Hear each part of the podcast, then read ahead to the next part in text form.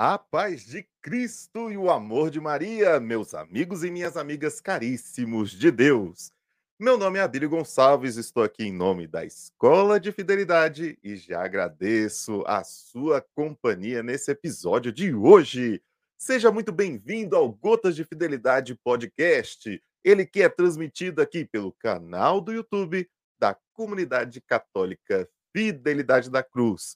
E lembre, toda segunda-feira é isso mesmo. Toda segunda-feira, às 8 horas da noite, estamos aqui ao vivo. E se você já é inscrito nesse canal, muito obrigado. Um grande abraço fraterno, pois você contribui para essa evangelização. Então, vem aqui logo e curte, curte esse vídeo. E você que ainda não é inscrito, se junte a nós. Sempre que um novo vídeo né, aparecer no canal, você será notificado. Vamos juntos, espalhe né, esse link, compartilhe com seus amigos, manda aí para os seus grupos de WhatsApp, para a sua pastoral, para seus familiares, para que todo mundo possa também beber um pouquinho né, desse momento maravilhoso que é receber um pouco dos testemunhos de nosso Senhor Jesus Cristo na vida das novas comunidades. É, nesse mês de setembro, nós adotamos o tema como novas comunidades. Vamos trazê-las aqui, pois são um consolo de Deus para o mundo. No episódio anterior, a gente já introduziu um pouco sobre a história da igreja, falamos um pouco da evolução da comunidade, até chegar ao surgimento das novas comunidades. Agora, hoje, eu quero dar um olhar mais bíblico. Quero ir agora na fonte, pois já no, no Novo Testamento, coloca, já se coloca Jesus como a consolação feito carne. O evangelista Lucas, ele conta que Simeão, é, que já era um homem justo, esperava a consolação de Israel e reconheceu em uma criança nos braços de sua mãe. Então, se você ainda não lembra essa história, eu vou ler aqui e o Espírito Santo moveu e o iluminou lá no capítulo 2 do evangelista Lucas. Em Jerusalém havia um homem chamado Simeão, homem justo e piedoso, que esperava a consolação de Israel, e o Espírito Santo estava com ele. O Espírito Santo lhe disse que não veria a morte sem antes ver o Cristo Senhor. Movido pelo Espírito, ele foi ao templo. E enquanto seus pais levavam o menino Jesus para fazer o que a lei lhes prescrevia, ele também o acolheu em seus braços, abençoou a Deus, dizendo: Agora podes deixar, ó Senhor, que o teu servo vá em paz, segundo a tua palavra, pois os meus olhos viram a tua salvação, preparado por você diante de todos os povos, luz para te revelar às nações e glória do teu povo Israel. Olha que maravilha! Jesus é salvação, ele também é luz, e por isso é a nossa verdadeira consolação. Onde a consolação nasce? É exatamente no encontro, na hora que nós nos encontramos com Deus, né? Na sua palavra, que é luz, até Jesus foi reconhecido como luz por Simeão nessa palavra. Se o Verbo se fez carne, Portanto, a consolação nasce e cresce neste encontro e na sua relação com Jesus. Também o apóstolo Paulo vem nos resumir de forma admirável na segunda carta aos Coríntios, no seu primeiro capítulo.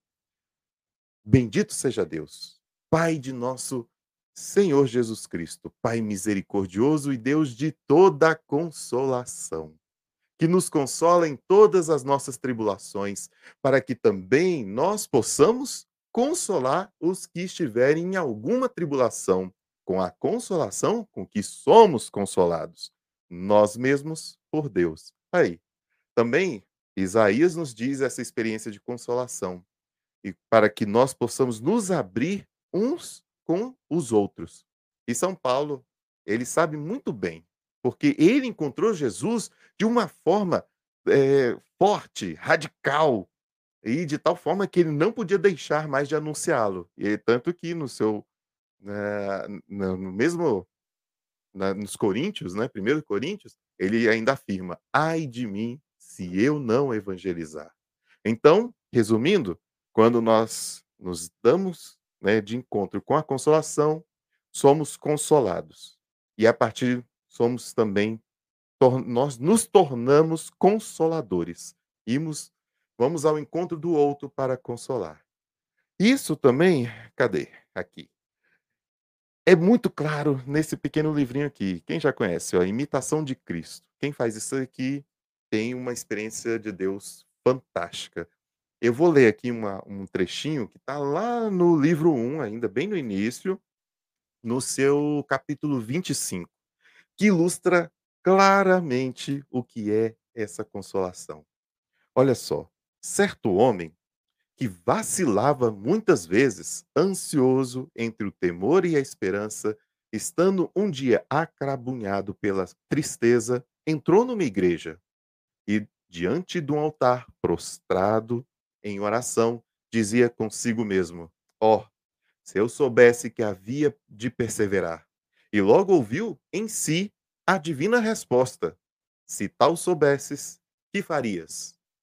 Faze já o que então fizeras e estarás bem seguro, consolado imediatamente e confortado, abandonou-se à divina vontade e cessou a ansiosa perplexidade.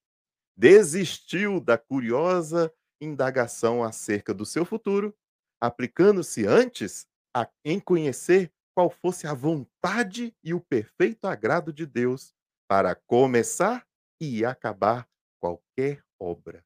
Olha que maravilha, né? Nós, quando estamos perdidos, estamos é, desesperados, buscando um caminho, ao se encontrar com Cristo, ele nos responde, nos consolando, nos dando né, de toda a, de, de todo o seu coração, né, do seu coração misericordioso, a sua fonte de consolação. E vemos que a palavra consolação tem dois grandes sentidos. Primeiro, que ele significa fortalecimento, um novo vigor, um novo alento. E segundo, é uma sensação de alegria, de suavidade, de unção do Divino Espírito Santo. E assim, nessa figura do Sagrado Coração de Jesus, engloba ambos sentidos, pois é a fonte de toda consolação. Enche de júbilo e satisfação espiritual todo aquele que se abre à sua infinita bondade e ele também é nossa fortaleza. Assim, quando a gente se sentir vacilante, ansioso, cansado, quando faltar coragem para praticar algum ato de virtude que o dever do católico impõe, afasta a, a tristeza recordando que você não está sozinho. Jesus está aí para te dar forças, para amar a Deus e ao próximo. Veja que os santos também nos ensinam bastante, né? Santa Margarida Maria revelou, foi revelado para ela essa predisposição. Olha o que diz Jesus para essa santa. Meu divino coração está tão abrasado de amor para com os homens, e em particular para contigo, que, não podendo conter em si as chamas da sua ardente caridade, precisa derramá-las por teu meio e man manifestar-se a eles para os enriquecer com os preciosos dons que te mostro os quais contêm as graças santificantes e salutares necessárias para afastar o abismo da perdição. E hoje, neste episódio, nós queremos que toda essa experiência, toda essa história, todo esse testemunho sirva para que você sinta-se cada vez mais próximo do coração de Jesus, mais confiante da sua bondade sem limites e totalmente consolado por Deus. E é assim que nós iniciamos esse nosso episódio, meu irmão, minha irmã, chamando o nosso querido apresentador, querido Fiel da Cruz, grandíssimo amigo Vitor. Muito boa noite, meu irmão. Salve, tudo bem? Boa noite. Tudo paz para todos aí. meu irmão, falando em consolação, cara, como esse final de semana para mim foi algo de arder coração. Nós tivemos Raléu Brasília nesse sábado e, novamente, o poder do seu Espírito Santo, Senhor, que impera sobre toda a, as coisas, todas as dificuldades, ele triunfou maravilhosamente. Cara, que, que experiência fantástica. Foram três anos de vacância, de secura, de deserto. Com a pandemia, antes de pandemia já teve as dificuldades, aí veio pandemia e agora o senhor voltou com força manifestando nesse raléu. Cara, foi um evento fantástico. Quem participou, né, pode dar o seu oi aqui, ó, nos comentários, falar como é que foi para você também esse momento, né, de receber essa graça maravilhosa. Eu estive lá no palco, servindo na fotografia, fazendo o, a minha doação e também recebendo uh, um, os dons de Deus, a graça de Deus em todos os momentos. E você, meu irmão, como é que você está? Como é que foi esse final de semana? Então, eu, eu tô bem, graças a Deus. Por aqui tá tudo certo. É, foi curioso para mim esse ralé, né? Porque geralmente é, eu estou sempre atrás de alguma atividade musical. E nesse raléu eu estava no stand da, da, da nossa comunidade, né? Então a gente estava lá no, na Praça Vocacional, justamente sanando as, as, a curiosidade da galera que queria saber a respeito da, da nossa vocação. E foi muito interessante, né? A gente estava do lado do stand da Shalom, então a gente teve a oportunidade de interagir com os, com os irmãos, e, e, é engraçado você perceber como a galera reconhece na nossa comunidade esse, esse lugar de consolo. O pessoal pega e passa e fala assim: Ah, Fidelidade da Cruz, ah, eu conheço, hein? Vou nas suas missas a meio de 15 pessoal, a maioria do pessoal e falava desse jeito, né? Nossa. Era muito legal. E uma coisa que, que foi especial para mim, de certa forma, eu que, que participei de todas as edições do Halel desde, desde o começo, de alguma, de alguma forma sempre participei, é, foi o primeiro Halel dos meus filhos. Então, assim, eles estavam ansiosos para ver o show da Shalom, e eles foram lá e nossa, pipocaram lá do começo até o final e foi muito legal. Foi muito bonito para mim poder proporcionar isso, essa, essa, experiência, né? Eles estavam lá com a Camila, lá se divertindo. Eu, tava eu vi, eu tirei uma fotinha. É, eu estava lá fazendo a minha parte, servindo no stand. E assim, é, é o consolo de Deus acontecendo, né? A capela do Santíssimo no meio, exatamente no lugar onde ela pertence, né? No meio do povo muito bonito, muito significativo.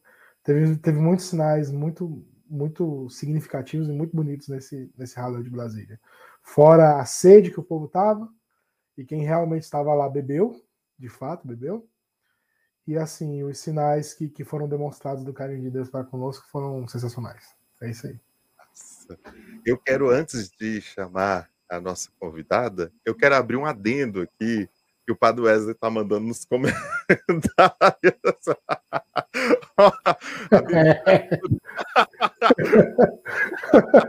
é mesmo honorário, Padre Wesley. Mas devolve a pergunta, Bílio, devolve a pergunta. Então, calma. Bom, eu estou aqui como servo, né, como é, Sirineu segurando a cruz. eu sou aqui da, da Escola de Fidelidade, que é a empresa que sustenta né, os meios digitais da comunidade católica e que faz esse trabalho. Então, assim, Fiel da Cruz, oficialmente não, mas estamos aí, né, fazendo todo o trabalho e sofrendo também, ah, sempre que, que é necessário, as dores de Cristo para fazer com que tudo aconteça. Né? Aqui nos bastidores sempre é, é um peso né? Mas é um peso que fica leve quando a gente entrega nos pés da Santa Cruz. Né? Qualquer então... coisa, viu? Próximo vocacional tá chegando, viu, Padre Wesley? Você também, tá? Vocês não, Faça, não. Vocês não querem, não, não, não, não, larga a oportunidade, né? Sempre quando Aqui, tem. Toda hora é hora, meu amigo. Toda hora é hora. então, vamos lá. Chega de da gente falar da gente. Agora vamos falar né, da nossa convidada. E, cara, tem tudo a ver com o tema desse mês, tudo a ver com o podcast desse nosso período de agora. Cara, vai ser fantástico, vai ser fantástico. Ah, ó, o Padre Wesley também respondeu. Eu também sou empresa sacerdotal. Muitas empresas nessa empresa, viu? Ai, Senhor. Vou botar é o Tainão para conversar com vocês, viu? Então vamos lá, vamos lá, vamos lá, vamos lá. Que cheio.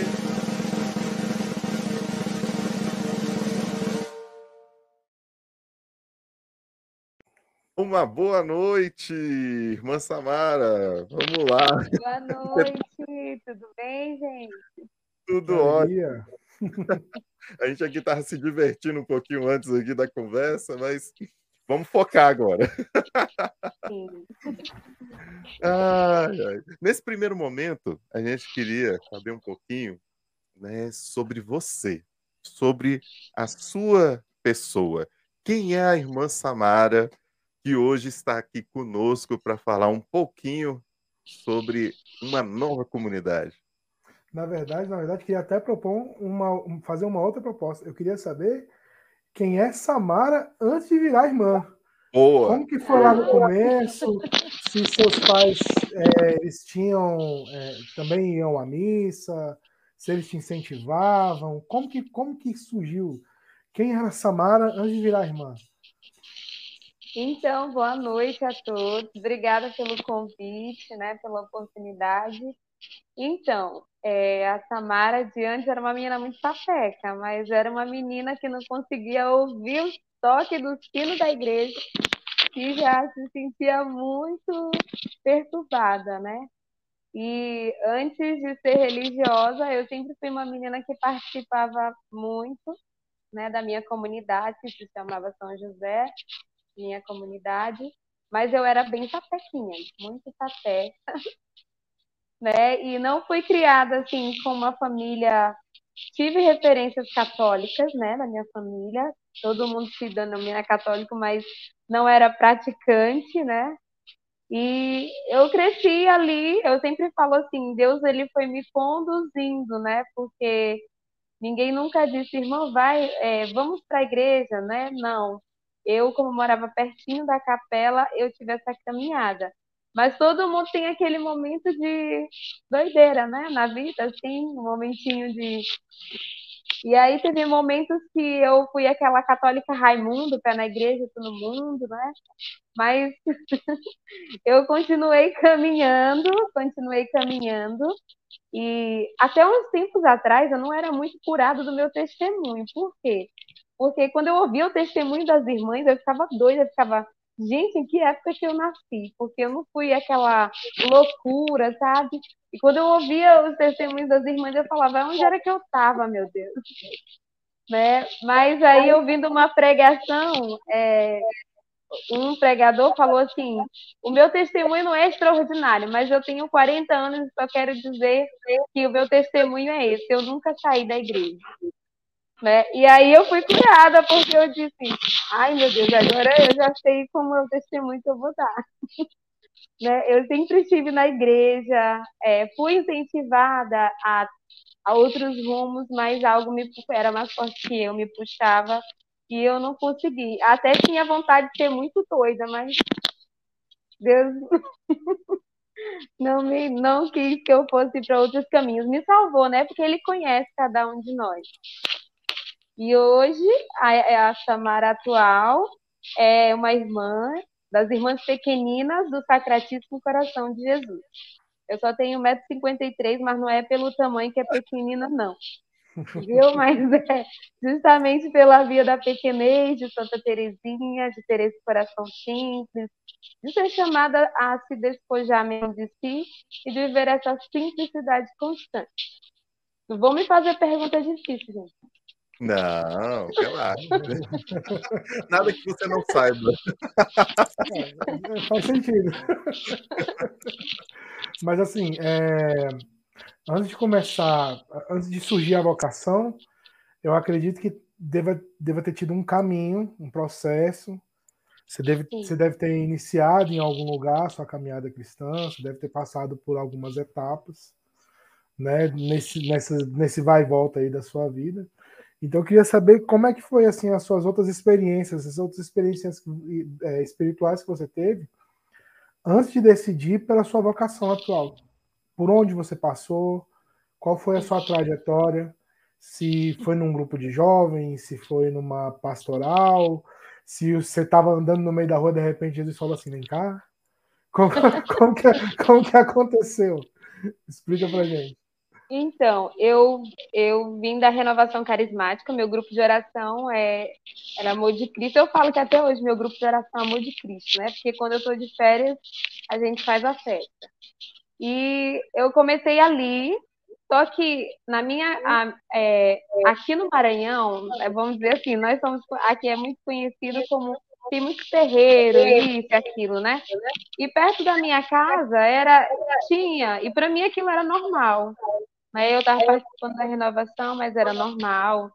E nas brincadeiras, eu e as minhas amigas, a gente ia para trás do salão do terreiro e começava a dançar, sabe? Os batuques, dançava tudo, mas sem saber de nada. E aí, quando eu fui tendo esse encontro dentro da RCC, eu fui compreendendo muita coisa, que meu coração ele precisava ser indivíduo, né? Ele não, ele não podia ser dividido. E aí eu fui compreendendo mais sobre a nossa fé. Daí eu comecei né, a minha caminhada mesmo, tive um encontro pessoal com Deus. E assim como, como você disse, né? Será que Deus falou assim, vem aqui, né? É, teve um momento assim bem impactante que eu nunca esqueço disso. É, foi quando eu tentei ser doida, né? Assim, mais vida louca, né? Como o povo diz. E eu lembro que um dia eu estava eu estava é, no grupo de oração e as minhas amigas chegaram e meu meu irmão ele sempre foi DJ e tinha essa boate, né? E aí todo eu estava no grupo de oração e as minhas amigas chegaram e falavam assim: "Ei, aí já vai começar o aniversário da boate, vamos lá". E aí eu estava no grupo de oração e de repente eu falei: Senhor, eu estava rezando direitinho, mas aí eu comecei a rezar, Senhor, por favor, faça com que a pregadora se cale né? Já comecei a, a me desviar ali, né? Faz com que a pregadora silencie para que eu possa ir para essa festa. E aí a pregadora falava assim: não, vamos dar as mãos. Aí isso formou aquela corrente na igreja. Eu falei: e agora não vai dar de sair. Mas aí eu tive um instalado de dedos assim. Falei: não, vou pegar a mão de quem está do meu lado e daí vou passando abaixadinha, né? Assim, por todo mundo. E fui. E aí, quando eu cheguei, me arrumei, porque eu, o católico Raimundo é aquele que tem uma roupa de ir para a igreja e outra de ir para a festa, né? Cheguei em casa, não tinha muitas roupas, as minhas amigas me emprestaram. E aí eu fui para a balada. Cheguei na balada, né, toda arrumada, fui. E quando eu entrei, por incrível que pareça, meu Deus, foi algo incrível mesmo. Eu entrei e congelei. Porque a, no meu coração uma palavra forte vinha, eu olhei para o céu, estava bem estrelado. E aí vinha assim: você não cumpriu o primeiro mandamento, amar o Senhor teu Deus com todo o teu coração. E aí eu parei, fiquei paradinha ali, e as minhas amigas me cutucavam e falavam: o que aconteceu? E eu falava: nada, né? Eu só quero ir embora. Mas a gente acabou de chegar. Não, mas eu quero ir embora. E aí, nisso, eu passei uma semana, duas semanas sem ir para o grupo de oração, mais porque eu estava com vergonha de Deus pelo que eu tinha feito. A minha consciência me acusava. Mas eu não entendia que a misericórdia de Deus era maior do que tudo aquilo que eu carrego, né? Então, foi um momento bem impactante na minha vida, porque é, eu tinha tudo para dar errado, mas Deus ele me puxava para que eu pudesse seguir outro caminho. Nesse caminhado, então, como é que aí, então, passou esse, esse período? Você voltou para o grupo e como é que começou a nascer essa vocação para as irmãs pequenas? Então, aí eu voltei para o meu grupo de oração um dia, né? Um certo dia eu decidi voltar. E aí, quando eu voltei, eu, como eu disse para vocês, eu compreendi o que Deus realmente queria que eu fizesse, que eu me firmasse. E aí eu comecei, vocês, eu acho que vocês devem saber que quando a gente está no grupo de oração, a gente é um pouco bombril, né? Faz tudo, mil e uma utilidades, você vai para a acolhida, você vai para a dança, você vai para o canto, é tudo, né? Faz tudo. E aí teve um dia que o, teve um rapaz que ele pintou o Sagrado Coração assim na frente, né, da igreja e ficava de frente quando estava conduzindo, porque eu era da música. E no momento de oração, eu me senti muito vazia. Eu acho que eu tive uma crise naquele momento. E até eu falo assim hoje para as irmãs, às vezes a gente não compreende as crises que a gente tem na igreja e a gente se a gente vai para outros caminhos sem entender o que Deus quer. E naquele momento de oração eu parei, fiquei olhando para o Sagrado Coração e, e, perguntei, Senhor, como que esse vazio pode estar aqui se eu estou te servindo em várias coisas? Sou da acolhida, sou da dança, sou disso, sou daquilo. E aí Deus falava assim, mas eu quero esse algo, a, eu quero algo a mais de ti. Aí eu falei, agora eu não sei o que é esse algo a mais, né? Porque já estava fazendo, para mim já era muita coisa ali, né? E aí, através desse questionamento de Deus, esse algo a mais, eu comecei a ficar inquieta e buscar o que era esse algo a mais, né? E aí cheguei em casa desesperada, comecei a trocar de canal sem rumo mesmo, trocava de canal e desesperada mesmo.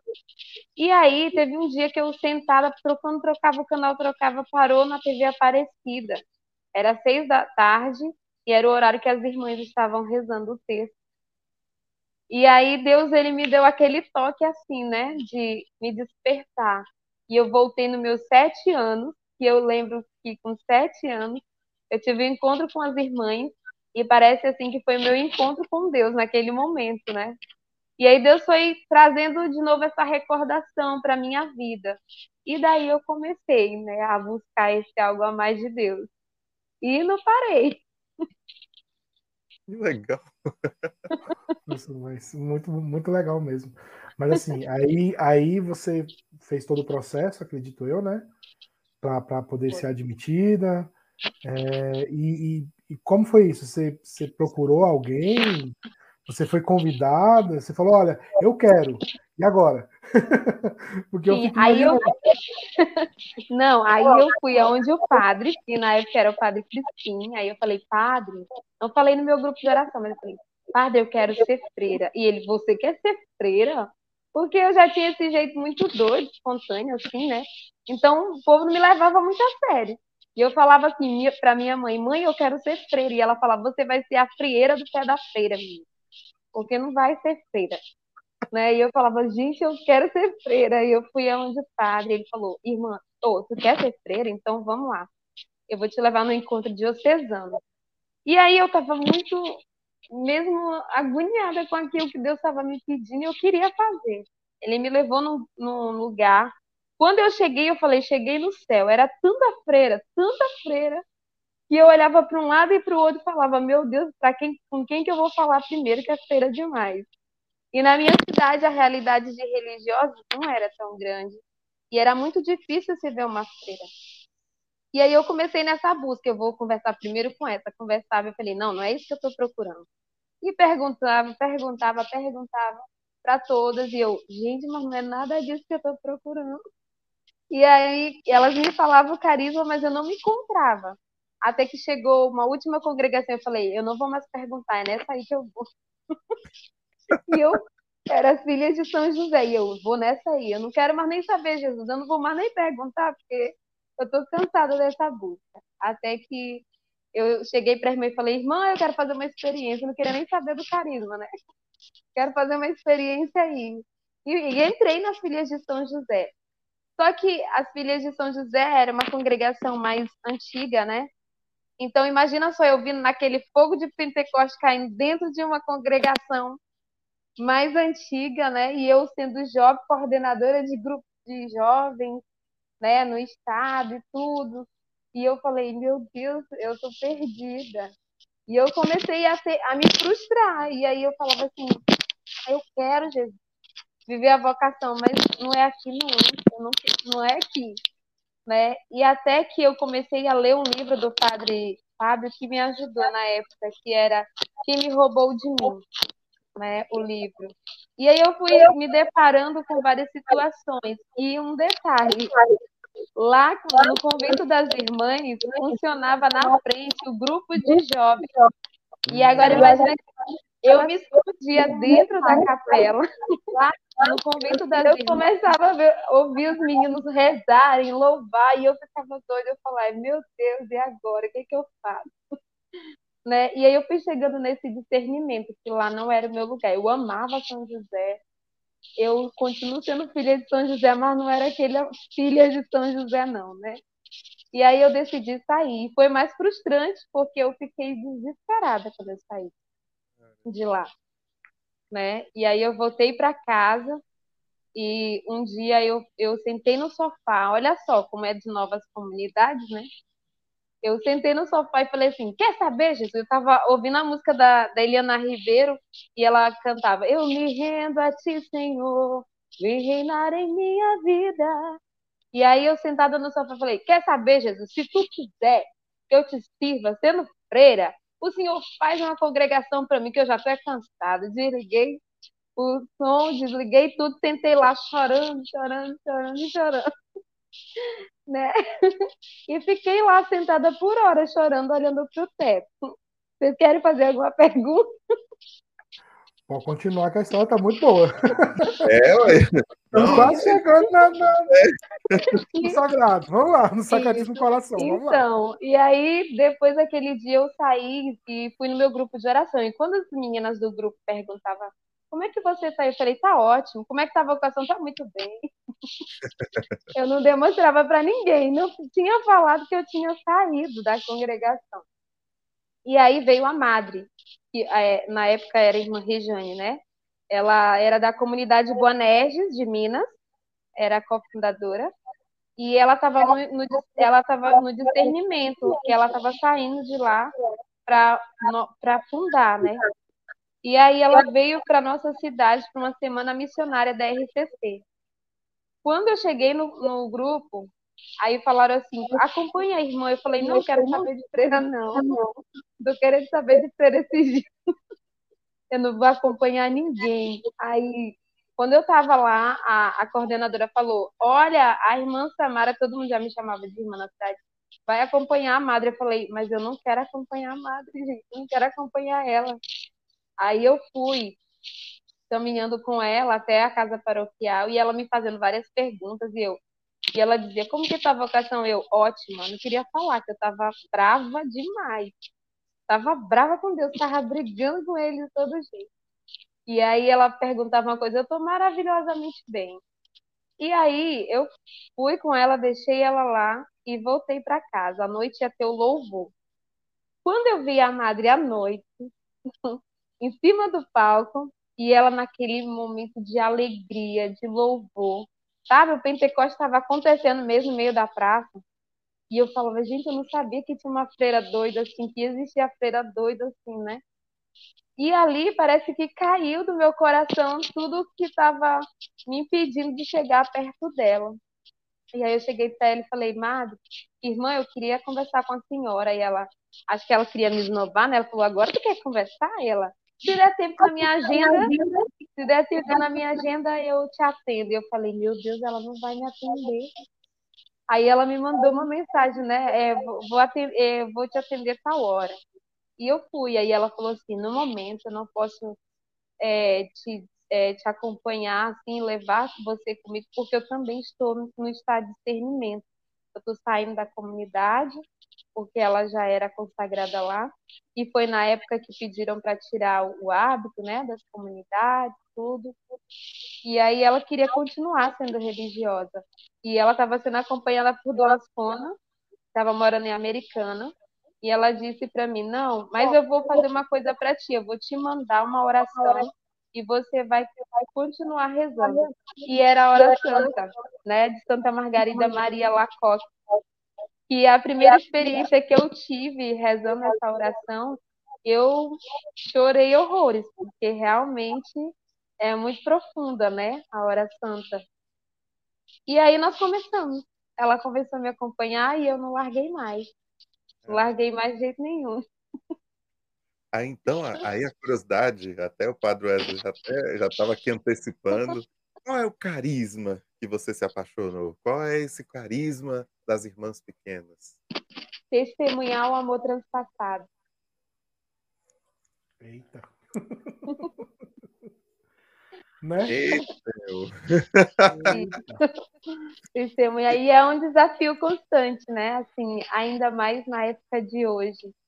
Hoje mesmo é, eu conversava com a irmã e falava assim, irmã, às vezes bate aquele desespero e você fala, como é difícil ser de Deus, porque às vezes você. E o nosso quarto voto é o sacrifício de louvor. E às vezes você apanha, apanha, apanha, e você tem que ser essa testemunha de olhar para o outro, dar um sorriso, né? E falar assim: Nossa, Jesus te ama e eu quero te amar como ele te amou. Né? E é bem difícil. A primeira experiência que eu tive com esse carisma foi perfeita, porque foi um momento de oração em que Jesus ele saía da cruz e ele me convidava para dançar com ele, ele bem flagelado, né? E aí eu falava, meu Deus, eu não quero tocar nessas feridas. Deus me livre, eu não quero tocar de jeito nenhum. Jesus falava, dança comigo, porque foi através dessa imagem que o mundo encontrou a paz, né? De novo. Né? Foi através desse estar ensanguentado que a gente descobriu e despertou para o amor de verdade que era Jesus. Né? Então, nós somos desafiadas a ser essa testemunha do amor todos os dias. Dentro dessas dificuldades, qual foi assim a que mais te marcou e, ou que te deixou com, com, mais dúvidas? Qual foi o desafio assim que mais é, é, a gente pode é, ouvir assim do seu testemunho que te que mais surpreendeu? Assim, dentro do carisma ou, ou pra... dentro da, da congregação, dentro do carisma, dentro da sua vocação que é hoje? Olha, assim, para mim o assustador foi aqui que eu entendi mesmo esse ser pequena, sabe? Porque você trazer o novo para o meio da igreja é muito difícil, sabe? E, e aí, quando o novo chegou aqui na Diocese de Viana, na nossa Diocese lá, que agora eu moro em outra Diocese, é, foi assustador as perseguições dentro da igreja, sabe? É, a gente não era bem vista, as pessoas viravam o rosto e, e eram as pessoas da igreja. Isso me marcou muito. E as congregações antigas que não aceitavam esse novo de Deus, e para mim foi constrangedor e, e vamos dizer assim, para mim me deixou um pouco frustrada de uma certa forma. E aí quando falaram assim, é, a Madre tem que apresentar o instituto para o clero. E eu falei, ai meu Deus, agora que piorou, porque a gente vai ser jogada na fogueira. né? E aí a Madre foi naquela simplicidade que ela é Parece uma criançona mesmo, assim, uma simplicidade estupenda. E ela entrou no clero e quando eu vi ela roubando o sorriso de todos os padres e mudando, né, o coração deles, eu falei, gente, a gente só precisa ser simples, ser realmente pequena. E ela falava assim, esse ser pequena cabe em qualquer lugar, né? Então nós precisamos só dessa pequenez, de não se sentir mais e sempre querer o último lugar, porque ninguém vai brigar por ele. Né? Então, assim, foi um momento muito constrangedor. Tudo que a gente tentava fazer sobre a consagração à Virgem Maria, a diocese inteira falava que a gente estava tornando todo mundo escravo, né? Era uma, era uma confusão, mas que faz parte, né, de ser pequena mesmo, de ser pisoteada de ter essa testemunha e de encontrar esse desafio e poder olhar para a cruz e dizer assim: olha, eu estou seguindo o rei crucificado, então eu não poderia querer outra coisa senão realmente ter essa coroa de espinho e essa cruz aí que ele carrega. Né? Então, para mim, foi um momento muito difícil que me fez chorar muito. Eu chorava mesmo, bastante. É, eu acho bacana que toda, toda a comunidade que a gente traz aqui, todo testemunho, nos dá esse, esse calvário, esse momento em que há sempre vales que, que a pessoa vai lá embaixo, chega a ser escuro, ser tenebroso, ter medo, mas nada do que a confiança, né, na, tendo a fé em Cristo e fazendo com que a vontade dele prevaleça, não os nossos medos, não os nossos temores, sempre supera. E, e assim, ouvindo a sua história, achei muito bacana, porque eu já estou vendo que um baluarte é Santa Terezinha, não é isso? Sim. Ah, e quais são os outros baluartes? Que aí é essa curiosidade. Porque tem É, mais. Sagrado vi. Coração, Santa Margarida Maria Lacoque, Santa Terezinha, né, São Tomé, São Longuinho. São Longuinho. Ah, é legal. né? Olha- E tem algumas devoções, é, é São Miguel, né? Que a madre ela é muito, ela gosta muito. Ih, caiu. Falo, Peraí, os acho que ela voltou. são, Aí, voltou. Caiu, mas voltou. principais são esses. Que bacana. Um- Uma, eu, eu- como está no próprio nome, né? Coração de Jesus, Sacratíssimo Coração já está aí, né? E o- como nós estamos falando um pouco de consolação, né? é, sobre esse consolo de Deus para o mundo, que são as novas comunidades, nós vemos que nesse tempo que se passou, nesses dois anos, foi bem difíceis, né? Para todo todo mundo, pra não só na igreja, mas como na vida, né, de todas as pessoas. Como é que foi passar esse período para vocês aí? Foi isolado ou se arriscou no mundo? Como é que foi essa, essa aventura em Deus nesse período? Na verdade, eu recebi uma nova missão nesse período, né? Que eu troquei de diocese bem no período da pandemia e eu recebi de cuidar dos moradores de rua. Legal. E Deus ele foi muito bom com a gente porque nós, as três irmãs são mais duas, né? Comigo são três. Nenhuma de nós três teve Covid. E aí eu agradecia todas as vezes para Deus e dizia assim: alguém tinha que cuidar dos moradores de rua. Então ele nos, nos protegeu, né? De uma certa forma. E aí a gente teve esse desafio de entregar comida, porque quando todo mundo estava isolado, né? Ninguém queria contato com ninguém. E a gente ia lá, dava comida, né? Então não foi tão parado, vamos dizer assim, não foi tão fechado. Mas Deus deu essa missão nova e o incrível é que todos aqueles moradores em situações de rua não, não teve Covid, os que a gente teve contato, né? Não teve Covid e também a galerinha ali da que é usuário, né? Que a gente cuidava deles também. Mas foi bem desafiador. É, de fato, um carisma ele sempre vem para suprir uma necessidade, né? É, quando, quando a necessidade grita no, no, no coração de Deus, ele envia a inspiração para um carisma surgir. Isso é muito bonito de ver. E eu fico pensando é, o que, que a, a, a madre deve ter passado né, para poder sentir essa inspiração, sair da comunidade onde ela estava e formar essa comunidade.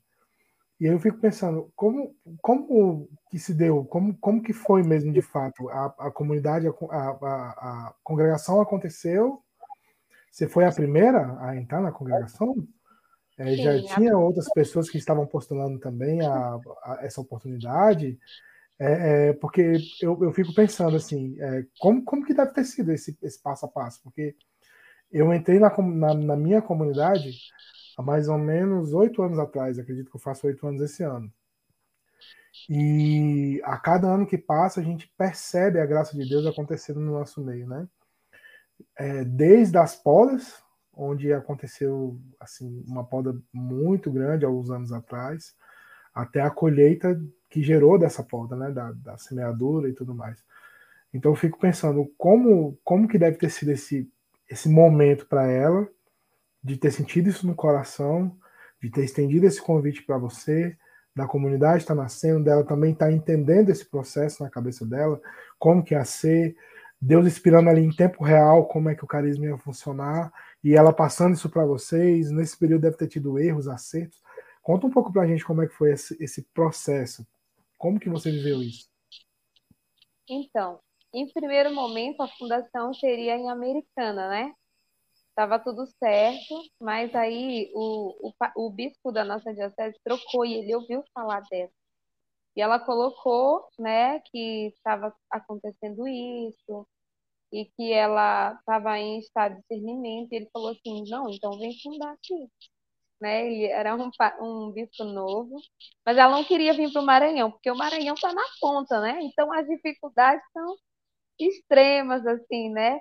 Mas Deus fez tudo para que fosse aqui. E aí, Dona Spana falou para ela assim: você vai. E aí, dois bispos falando, você ainda não quer acreditar na, né, na voz de Deus?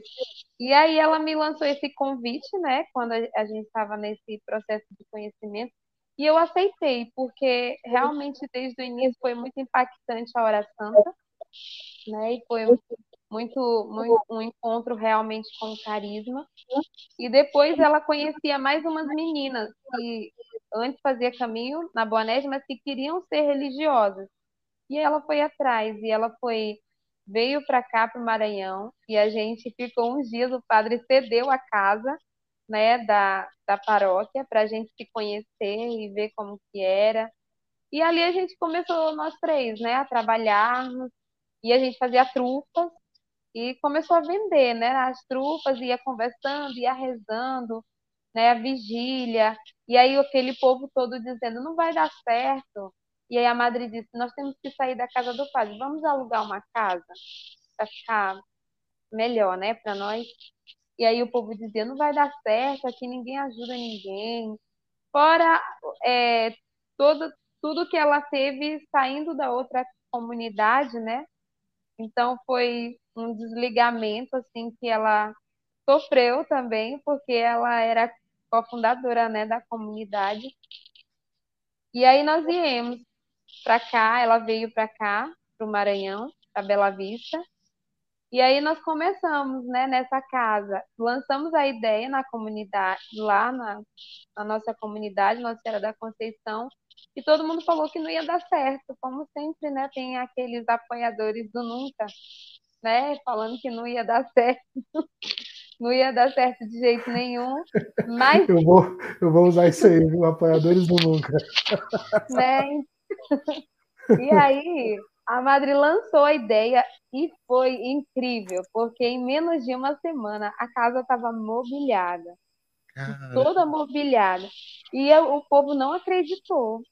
E a gente se mudou, né, de carroça, que a gente não tinha nada. Eu lembro Isso que minha mãe quantos anos? Quantos anos tem a comunidade de vocês? 11 anos, nós temos 11 anos de fundação. 11 Nossa. anos, né?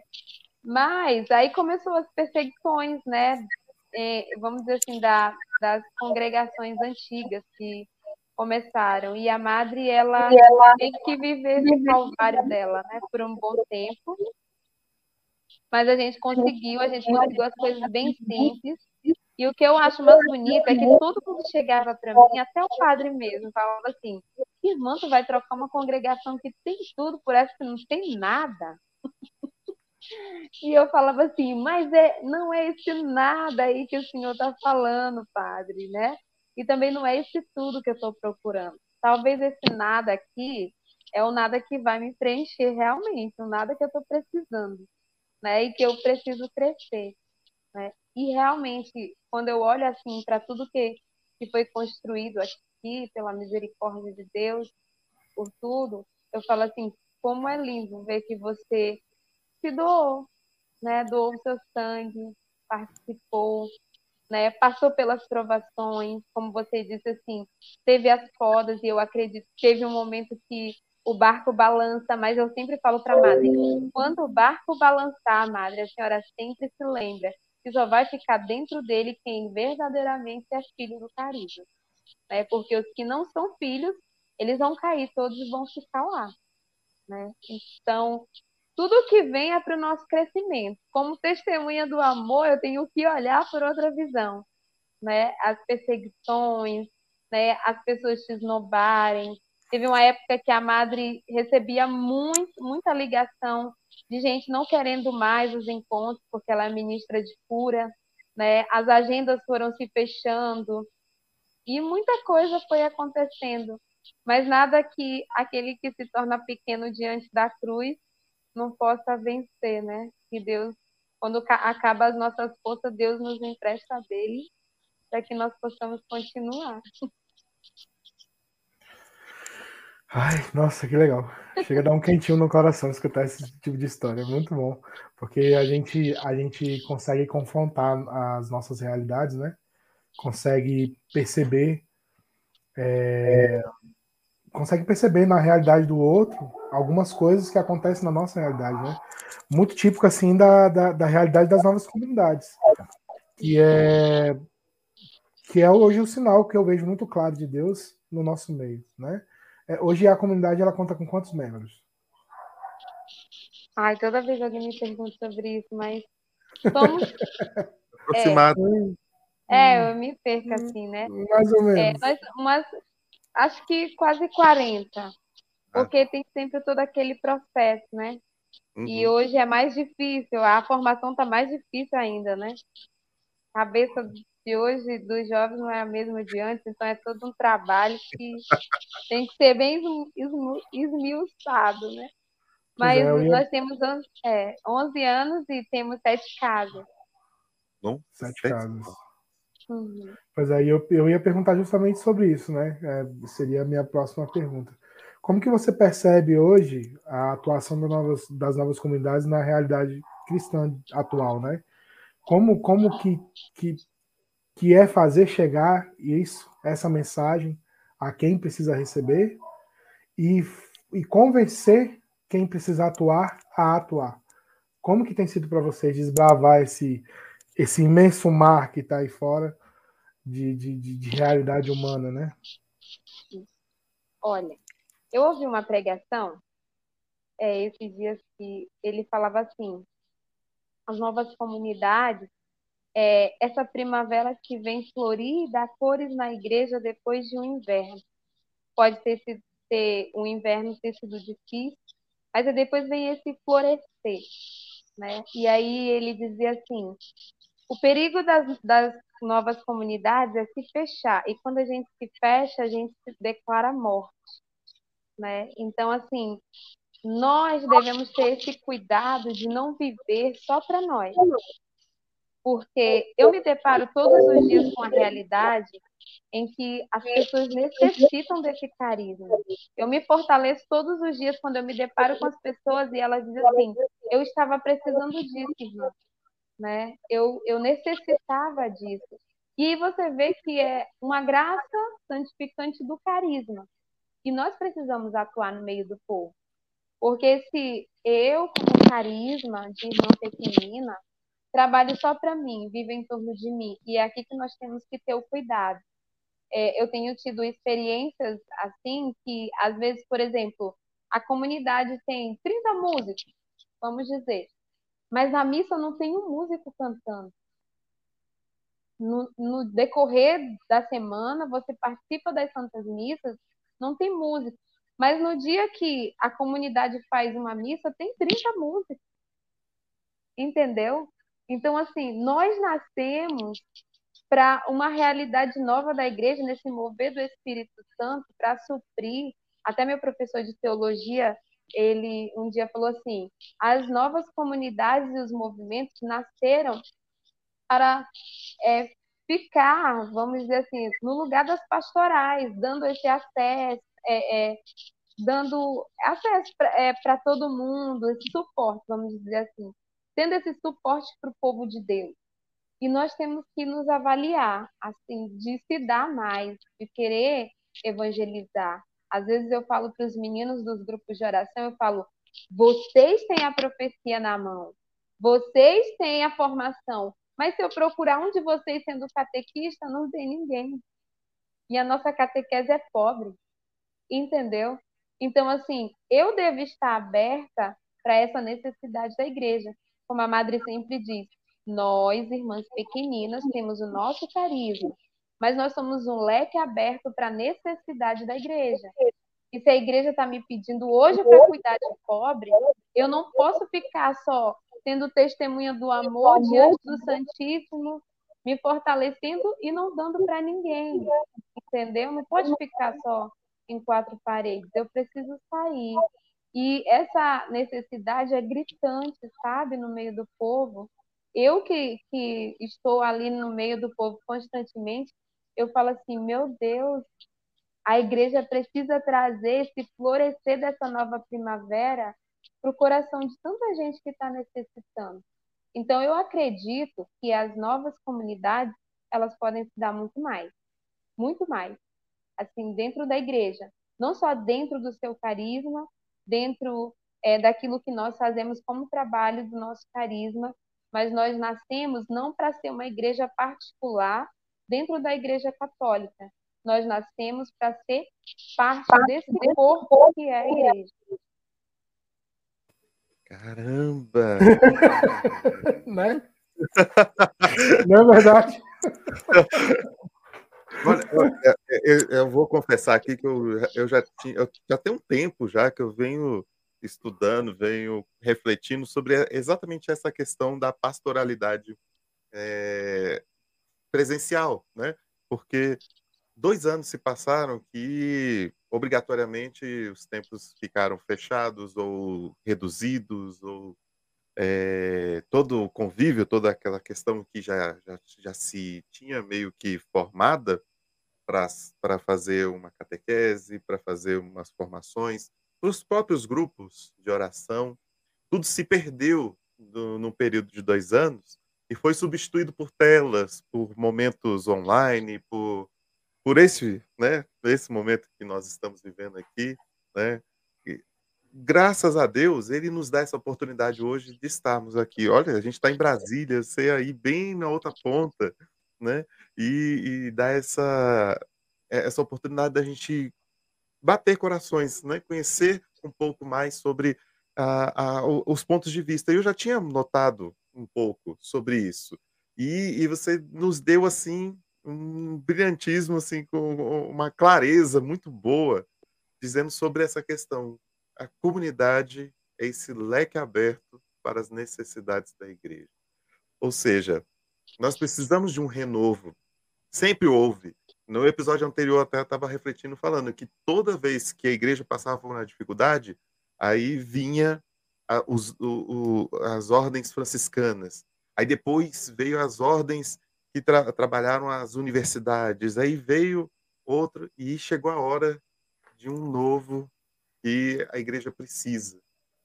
E, e eu venho muito, assim, eu concordo muito, muito, muito com, com, essa, com essa sua visão e creio que a gente precisa né, apoiar e fazer com que isso se torne uma realidade, que as pessoas possam ver que esse movimento, que é essa moção do espírito é para que as pessoas não se percam, para que as pessoas possam realmente ver que ali, né, nessa nova realidade que nós estamos, temos a oportunidade de ser igreja e voltar a não voltar no sentido né, de, de, de, velho, né, de estar naquele mesmo patamar de antes, mas de voltar a estar na presença do Senhor com toda a sua atenção, com todo o desejo, com toda com, com aquilo que ele necessita, porque nós necessitamos primeiro, né? Aquilo que o nosso vazio precisa receber toda essa graça.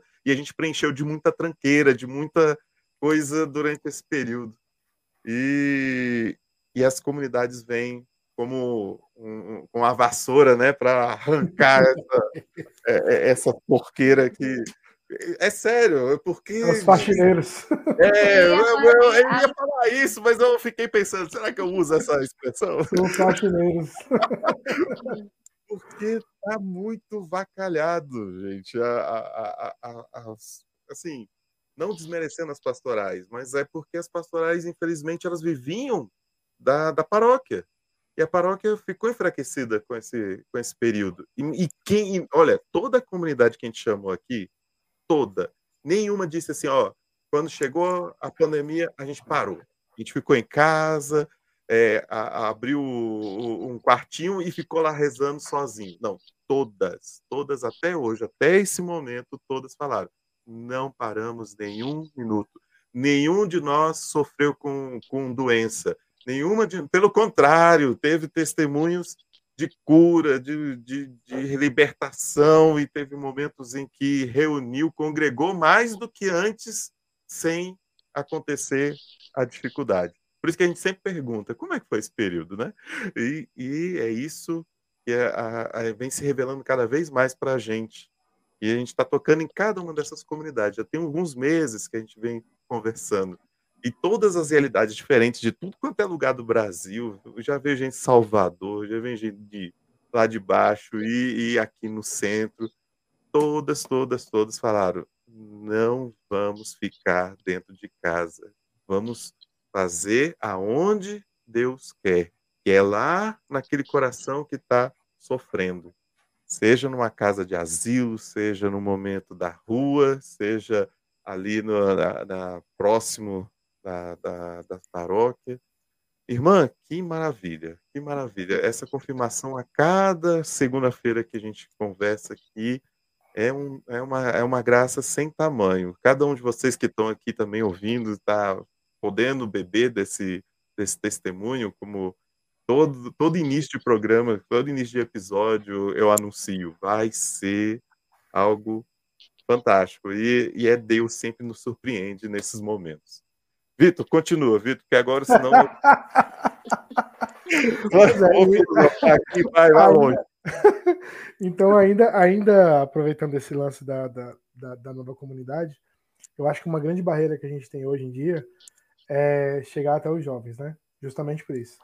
Não só nós temos a carência de termos formadores que chegam, mas também formadores que, que, que não que necessariamente sacralize aquilo que é mundano, nem mundanize aquilo que é sagrado, mas que seja uma pessoa que esteja atualizada com o contexto atual, assim como, por exemplo, o Papa João Paulo II era, né? Uma, um, um Papa do seu tempo, um Papa atualizado, um Papa que, que sabia o que, o que falar, como falar. Hoje nós podemos ver o Papa Francisco, e, né, e, vemos, e vimos Bento XVI atuando com tantas catequeses e tantos documentos e tantas coisas que ele fez pela igreja, e cabe a nós também assumir esse papel. Mas nós sabemos que nós temos uma barreira e uma limitação, porque o, o, o jovem está cada vez mais inacessível, cada vez mais fechado no seu mundo. Então, é, além de ter a dificuldade de transpor esse limite nosso, de sermos melhores e podermos anunciar de uma maneira melhor, a gente também tem que quebrar um, uma concha que se, que se fez em torno desse jovem que, que é totalmente distraído pelas redes sociais, pelo contexto atual que a gente vive. E como que tem sido, como que tem sido para vocês, que, que na minha visão é uma comunidade jovem formada por jovens, chegar até um jovem que está lá fora, largado, precisando de, de, desse contato, nesse jovem que talvez onde pode estar morando uma vocação, né? Então, como que tem sido para vocês? Como tem sido esse desafio na congregação de vocês? Olha, a gente trabalha bastante com jovens, né? E as respostas são muito positivas, assim, vamos dizer que Deus ele ele é muito bom realmente com a gente. Mas é, diante desse contexto que nós estamos hoje, a, a gente tem as dificuldades, sim. Só que eu já coloquei no meu coração que nós trabalhamos com a música também. Temos o Ministério de Música, né? Porque a madre, ela fala assim, tem uma frase dela que Deus falou para ela, plante bananeira, mas faça Jesus conhecido. né? Então, assim, eu estou fazendo de tudo, né? Para fazer Jesus conhecido. e, assim, eu não, eu não compartilho com muitas coisas que, que eles fazem, né? Com certeza. E eu percebo que eles procuram realmente não é o mesmo que eles vão encontrar onde eles já encontram. Eles, mesmo que eles, eles se armem no momento, né? Mas eles têm aquela curiosidade de chegar depois, irmão, mas como é isso aqui? Né? Desse jeito, né? E aí, a primeira coisa que eu sempre faço, assim, é de ganhar a amizade deles. Aí eu sempre quero ganhar amizade, mas não compartilhando de muita coisa, às vezes até eu brinco com eles, né? Menino, vocês não querem ir para a igreja, querem ficar rebolando a bunda aí nesse, nesse TikTok da vida, né? Mas eu sempre brinco com eles de, de várias formas. Mas a questão da amizade, que eles procuram muito esse colo, sabe? de, de amizade mesmo, de confiança, onde eles podem falar até mesmo de coisas que você fala assim, cara, nem eu que era na minha juventude eu não vivi isso, né? Mas e às vezes você se depara com situações de dizer, não acredito que ele está contando isso para mim, meu Deus, né? Mas esse esse se abrir mesmo, sabe, de ser esse aconchego para o jovem hoje, mais do que você chegar e ditar regras, de falar isso e aquilo, eu ganho primeiro, eu quero ganhar a primeira amizade deles e depois eu vou ensinando para eles. Não quero ser uma pregadora lightzinha, não, que esses dias eu falava na pregação, né? É, pregar o amor sem a justiça também se torna hipocrisia, porque fala de amor, de amor, de amor, mas esse amor que brinca com a misericórdia, que brinca com tudo, eu não quero ser uma pregadora assim também, não. Né? Mas realmente que você vê essa lacuna da família hoje, né? Aonde o jovem tinha essa base, ele não tem mais. E aí você, quando ele olha para você, mesmo que ele está procurando aquele testemunho, aquela coisa, o que é diferente, né? De verdade, eu, quando eu falo diferente, é realmente ter essa essência de Deus na vida do jovem. Porque a rede social já fala muito do que é descartável. Mas essa essência de Deus, o jovem precisa encontrar em você. Né? Ele precisa encontrar esse, esse aconchego mesmo. Então, quando a gente lança um encontro, a gente fala, vai ter isso, vai ter aquilo, né? Mas quando chega lá, eles têm a experiência impactante realmente de Deus, né? Tem as dificuldades. Eu, eu tenho um projeto que se chama Juventude Pequenina, que eu que Deus colocou no meu coração. Eu não quero formar ninguém só para ser pequenino, mas realmente para ser igreja, para assumir o que a igreja necessita, né, de músicos, de, de catequista, né, disso, daquilo, de verdade ser testemunha dentro da igreja. E aí, quando Deus ele apresenta os jovens, eu já eu já apresento para eles essa amizade, esse amor verdadeiro né? Como esses dias a gente se deparou com, com um rapaz na rodoviária que ele falava assim, é um dos moradores, né? Ele bem jovem mesmo, e ele falava assim: Olha, eu não sei o que, que vocês vê na gente, mas eu nunca encontrei ninguém que me amasse de graça como vocês dão. Como vocês dão um sorriso de graça, vocês vivem só sorrindo. A minha família é toda protestante, né? E já me pediram para me afastar de vocês, mas eu falei para eles, irmã, olha, elas me amam de graça, elas não querem nada, né? Então, assim, você ouvir isso de um jovem, que às vezes o jovem chega para mim e fala, irmã, não tenho coragem de falar isso com um psicólogo, né? Mas eu encontrei essa segurança na senhora, eu encontrei a segurança no carisma, né? Por quê? Porque ele se sente amado. E o jovem nada mais hoje eles vivem o que vivem porque eles estão perdidos e não sabem de verdade o que é o amor e o que é ser amado. Né? Nós estamos divididos nas nossas casas, nas nossas famílias, em, to em todos os lugares.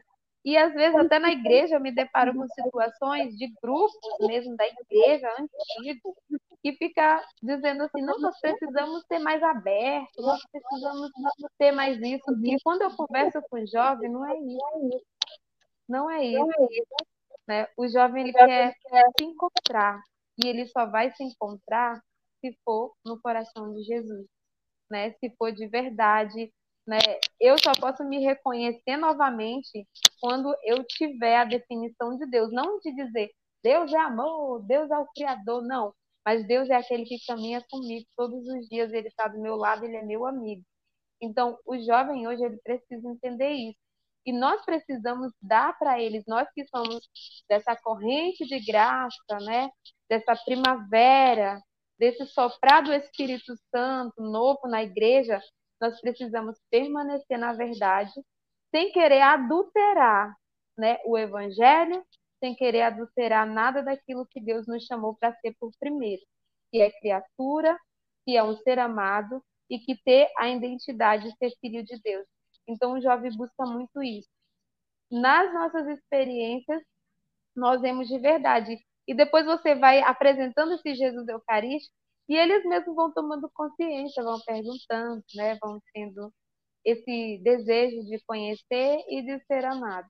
Mas é, como eu disse no início, não é nada que seja fácil, mas que você deve estar disposto a deixar o Espírito Santo te fazer plantar a bananeira, porque, meu Deus, não é fácil não. Você tem que fazer mil. Eu já fui até palhaço, né? Eu nunca imaginei que ia ser palhaço, mas já fui até palhaço. Né? Deus me chamando aí para plantar bananeira e coisas assim extraordinárias que eu falo, meu Deus, eu não quero fazer isso, não, e Deus vai fazer. Né? E, e de verdade é o que o jovem procura. Ele não procura nada adulterado porque ele já conhece tudo isso lá no mundo.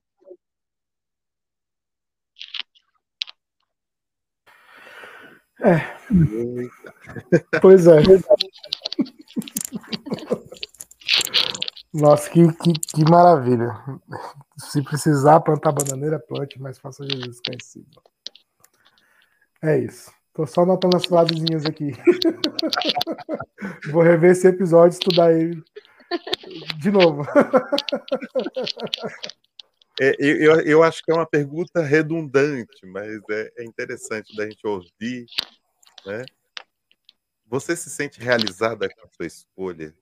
Essa escolha realmente, ela, qual é o significado dessa escolha?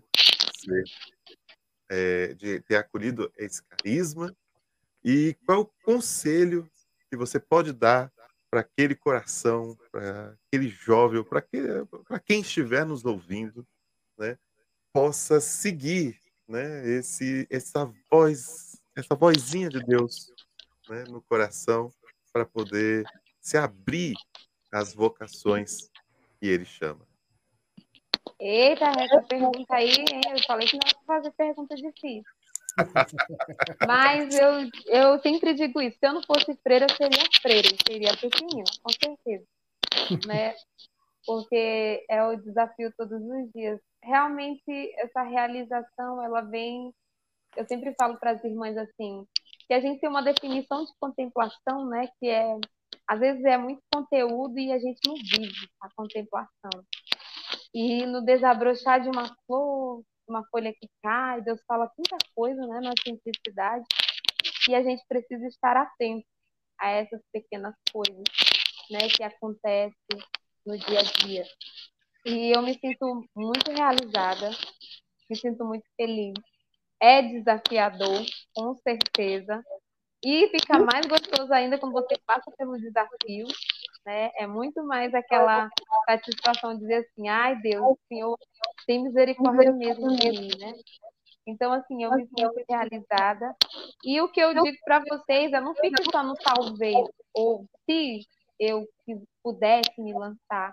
Tem uma frase que eu gosto muito que ela diz assim, é, a coragem não é a ausência do medo, mas é a certeza de que é há algo maior do que o medo que nos espera, né? Então, assim, eu preciso estar atento no bom dia que a pessoa dá, porque às vezes Deus ele não vai descer na cordinha, né?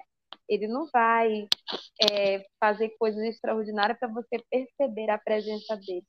Eu falo para minhas irmãs assim que às vezes a gente fica parado e pensando assim, ah, naquela comunidade ali tem um santo. E eu falo para elas, nós precisamos estar abertos a contemplar a santidade aqui dentro da comunidade, que é mais difícil né? Então, eu como jovem é, que quero seguir a Deus, eu não posso ficar só no talvez, porque amanhã pode ser tarde. Mas se Deus te chama hoje, por que não viveu hoje e ter essa experiência, né, desse extraordinário de Deus? Eu mesmo, quando eu vou, alguém me convida para ir para o grupo de oração, até hoje, se me convida, irmã, vem pregar aqui, eu falo, hoje eu quero beber da graça, né? Eu vou lá e como se eu tivesse a primeira vez, né? Eu vou, me divirto e me coloco realmente. Pode, até pode não acontecer, o, o, não pode, o pregador não tá falando nada com nada, mas eu tenho certeza que Deus quer tudo estar ali, né? E eu pulo, eu brinco, eu tudo, por quê? Porque eu preciso viver o agora. Deus está me chamando agora para me lançar agora nesse momento. É fácil? Não é, mas eu ficar o tempo inteiro na dúvida, paralisada pelo meu medo, quando é que eu vou realizar o que Deus quer na minha vida? Né? O que e eu dizia, esse, eu dizia esses dias, gente, nem sempre uma renúncia quer dizer perda. Não, uma renúncia pode dizer, querer dizer muito que você vai ganhar muito mais. É o que o Evangelho promete para nós. Então, eu preciso estar atento não só no extraordinário, mas eu preciso estar nas pequenas coisas. Todos os dias, quando eu acordo, que eu olho uma festa litúrgica, por exemplo, em São Januário hoje, né? E, e Nossa Senhora, eu vou pensando comigo, gente, a igreja é maravilhosa, né? Porque ela foi colocando cada coisa no seu lugar e vai dando as respostas para gente. E eu preciso ter esse ar da graça de contemplar e ouvir a voz de Deus em tudo. E olha que eu não sou uma irmã, vamos dizer assim, né? Contemplativa, porque eu sou muito conversadeira, vocês já perceberam, né? Eu sou muito. eu sou muito assim, muito para cima, né? Então, mas naqueles momentos que Deus nos proporciona, gente, eu fico maravilhado quando Santa Teresa dizia, eu fui lavar louça e Deus falou comigo, né? Às vezes eu estou no carro e toco uma música, eu falo para os passageiros assim, gente, não se preocupa não que eu vou chorar agora, viu? Com essa música aqui, porque Deus está falando aqui comigo né? Então, assim, de ficar atento. Você entra na igreja, você só sai do mesmo jeito se você quiser, porque Deus ele está se dando, se dando para você. Ele está falando com você. E se você não quer ouvir, mais tarde ele vai dizer de novo: olha, é assim. Mesmo que você venda os seus olhos, ele vai fazer ecoar no teu ouvido. Olha, dessa forma, preste atenção. Né? Então, eu preciso estar atenta. E às vezes eu entrei, um dia eu entrei no quarto de uma jovem que ela colocou lá o, é, o projeto de vida dela, mas dizendo tudo que já vai acontecer, né? Eu falei, caraca, né? E onde foi que ela colocou? Vem aqui, seja feita a vontade de Deus, né? A gente nunca coloca assim, mas a gente vai planejando, né? Eu falo assim, eu falo sempre como amada, né? Um dia a gente teve uma experiência, o avião não estava querendo voar, e aí o povo começou a se desesperar, desesperar no avião. E aí foi a Madrid disse, irmã, nós não vamos sair daqui, porque nós vamos perder nossa passagem. É, e a gente vive da providência. E o homem falou assim, quem descer vai perder a passagem. O avião ainda não tinha decolado. Aí a Madrid, vamos ficar aqui. Eu falei, mas o avião está quase, não está bem, porque as luzes apagavam e ele fazia as e aquele desespero. Aí, quando o povo viu que a gente estava sentadinha, comportado, o povo olhou para nós e falou assim: Irmãs, vocês vão ficar? Aí, vamos aí. A freira vai ficar, pois todo mundo vai ficar. Aí começou todo mundo a sentar. E aí a madre pegou o texto e falou assim: Jesus, se tu quiser eu passar vergonha, vai ser feia para ti, porque eu estou servindo é a ti. Tu segura esse avião segura esse avião, né? Porque nós estamos servindo a ti como alguém que diz assim, eu confio em ti, né? É tu que tá é com tudo isso aqui, eu dei minha vida foi para ti. Então eu preciso, né, ter essa confiança em Deus de dizer. E eu ouvi uma frase esses dias que me serviu para me evangelizar, que dizia assim: às vezes a gente pergunta assim, por que, que Deus não realiza na minha vida o que realizou na tua? E aí Deus respondeu o quê? Porque ele não tem o seu sim. O daquela pessoa ele tem, mas o seu ele não tem. Né? Então nós precisamos todos os dias dar esse sim para Deus, de nos encorajar nós mesmos, porque a nossa maior dificuldade somos nós. Né? Nós, eu sempre falo isso para as irmãs, Deus permanece fiel, somos nós que somos infiéis. Então, oramos pelas cebolas do Egito, olhamos para trás, mas Deus permanece lá dizendo: é isso que eu quero para a tua vida. E eu preciso me abrir para isso. Eita pancada! É, Nossa! Olha, gente, é, a, o ouvido mais próximo é o nosso aqui, que a gente tá, ainda está com a cara na, na tela, né, para poder receber. Receba esse negócio. Olha, mas, irmã, muito bem lembrado do dia de hoje. São Januário é um dos milagres que ocorre até hoje. Né? Hoje é o dia né, da liquefação do sangue, né? é o dia do, do, do, do Marte né, de São Januário, que é o dia que, que aconteceu. Isso, todo, todos os anos, são três vezes por ano, e uma delas é hoje. Então, nesse, nesses, é, não só nesses milagres tão grandes, né, e também são muito importantes para a nossa conversão, mas também nesses pequenos detalhes da nossa vida, é, a gente vai notando né, que Deus vai se realizando para cada um. E, e, só quem realmente não dá o seu sim, quem não abre os seus ouvidos, não escuta, né, porque não quer, que aí fica meio que parado no caminho, fica atrás e, e, e, não. Mas a gente tenta puxar, né? A gente, é isso aqui, para isso que serve. A gente puxar essa galera com, com força, né? nem que seja no, no arrasto, mas vai. Olha, a gente está chegando para o nosso fim. Ah, ah mesmo. É. Já vai ficando, não dá. Mais duas burdoadas dessa e eu aqui. O, o, o nome do nosso podcast se chama Gotas de Fidelidade. E a gente usa essa figura colocando assim: Deus é um mar, né? um mar vasto, assim, de, de água, um, um oceano, né? Que a gente não consegue é, mensurar, né? A gente olha para o oceano e não consegue mensurar aquela quantidade de água, mas cada um de nós derramamos uma gota que complementa aquele oceano, uma gota de fidelidade. E aí é a nossa pergunta: qual é a sua gota de fidelidade todos os dias para Deus?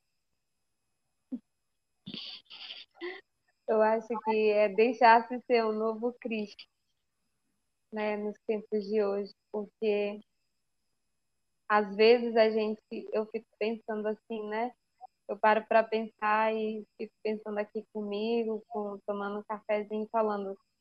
Às vezes a gente aparece mais do que Jesus. Né? E nós temos que ter esse medo de aparecer mais do que Jesus, né? E de querer ser a, a resposta de tudo, mas realmente de ser esse novo Cristo na vida de tanta gente que precisa. E aí você olha para dentro da igreja, esses dias eu rezando para uma adoração, e Jesus falava assim para mim, em Jeremias 2, né, que 2,11, ele falava assim, o meu povo trocou a sua glória por aquilo que não vale nada. Né? E aí eles cavaram cisternas furadas, que não pode reter a água, né? Assim. E aí, é, é, às vezes a gente está dentro da igreja, nós estamos servindo, mas nós não somos um outro Cristo na vida do outro. E nós estamos muito longe de ser essa testemunha.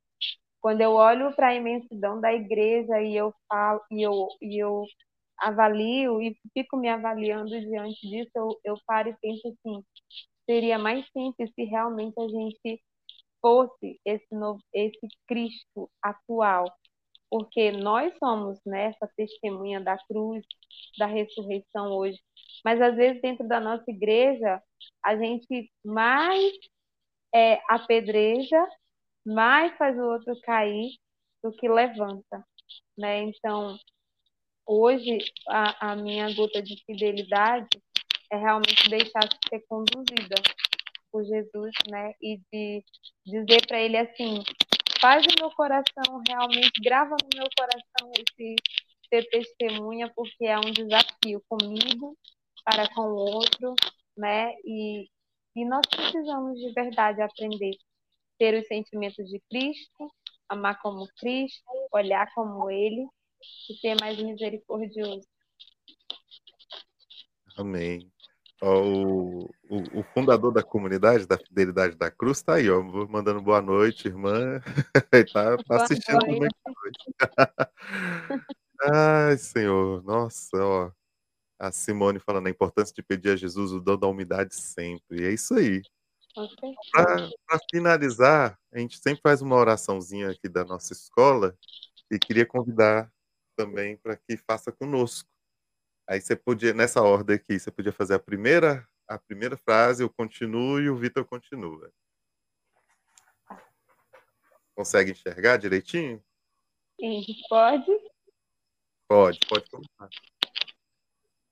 Pai de misericórdia, Deus Todo-Poderoso, tu que és fonte da luz e da ciência. Pode continuar. Concede-me um coração ardente, fiel e sedento da sua vontade, para conhecer as suas obras e escutar o teu chamado à perfeição. Jesus crucificado, servo sofredor e filho de Deus, quero permanecer aos pés da tua cruz, ao lado da Santíssima Maria, sua mãe nossa, e diante de suas dores cultivar um amor filial a Deus e a perseverar na vivência da sua palavra. Espírito Santo de Deus, fiel consolador dos aflitos, derramai seus dons durante a minha caminhada evangélica e fortaleça a minha decisão de prosseguir com coragem ao encontro dos sofredores e pequeninos, anunciando o Evangelho com alegria. Ó Santíssimo Indivisível Trindade, que é essencialmente dom de si, é amor na sua realidade original e infinita. Fortaleça-nos a testemunhar e viver a comunhão, a sua imagem e semelhança. Nossa Senhora das Dores, rogai, rogai por nós. São Tomás de Aquino, rogai por nós. São João, apóstolo evangelista, rogai pela Comunidade Católica Fidelidade à Cruz, por todos da Escola de Fidelidade, por todas as novas comunidades e pelo mundo inteiro. Amém. Amém. Amém. E é isso. É, ó, maravilhoso, como diz aqui também o César. César também é fiel da cruz. Muito obrigado. A companhia de todos e especialmente a sua companhia irmã, muito obrigado. Somos muito gratos pela sua presença, pela sua disponibilidade, por estar aqui. Mande também né, o nosso abraço para a fundadora, para a madre e, e para todas que, que, fazem parte das Irmãs Pequenas, tá bom? Sem dúvida, Obrigada. foi uma alegria. Uma alegria estar com a senhora. É, seja bem-vinda, a casa é sua. Volte sempre né? Se, se possível, nos apresente outras irmãs também. Vamos conversar com elas no futuro. Vamos conhecer a Mari também. Quem sabe, de repente, a gente não, não, não se encontra pessoalmente, né? Para a gente partilhar a vida, partilhar a missão e vivência. É isso. Muito obrigado. Obrigada, gente, pelo convite. Eu falei para a Patrícia que eu não sou muito de live, porque eu morro de vergonha. Nossa, é, sim, mas... ser bom. Foi uma alegria, viu? Deus abençoe. Muito obrigada. Obrigada pela Patrícia que entrou em contato também. Viu? Deus abençoe a missão de vocês e que nós possamos ter essas testemunhas do amor né, na vida de muitos que precisam. Amém. E você Amém. é nosso convidado. Toda segunda-feira estamos aqui às 8 horas da noite, 20 horas Estamos aqui no canal da Comunidade Católica Fidelidade da Cruz. Se você é aqui de Brasília, venha participar, venha visitar a sede da comunidade e todo dia, todo dia praticamente tem alguma coisa à noite e durante a semana, meio-dia e 15, tem Santa Missa, né, de terça a sexta, e no domingo a missa dominical às 11h30 da noite. Faça parte também, vem aqui, participe conosco, não deixe de é, olha, se aproxime cada vez mais. Esse é, esse é o nosso convite. Missa 11 e meia da manhã, hein? um grande abraço, galera. Valeu. Deus. E nós nos vemos logo, logo. Tchau, tchau. Tchau. tchau.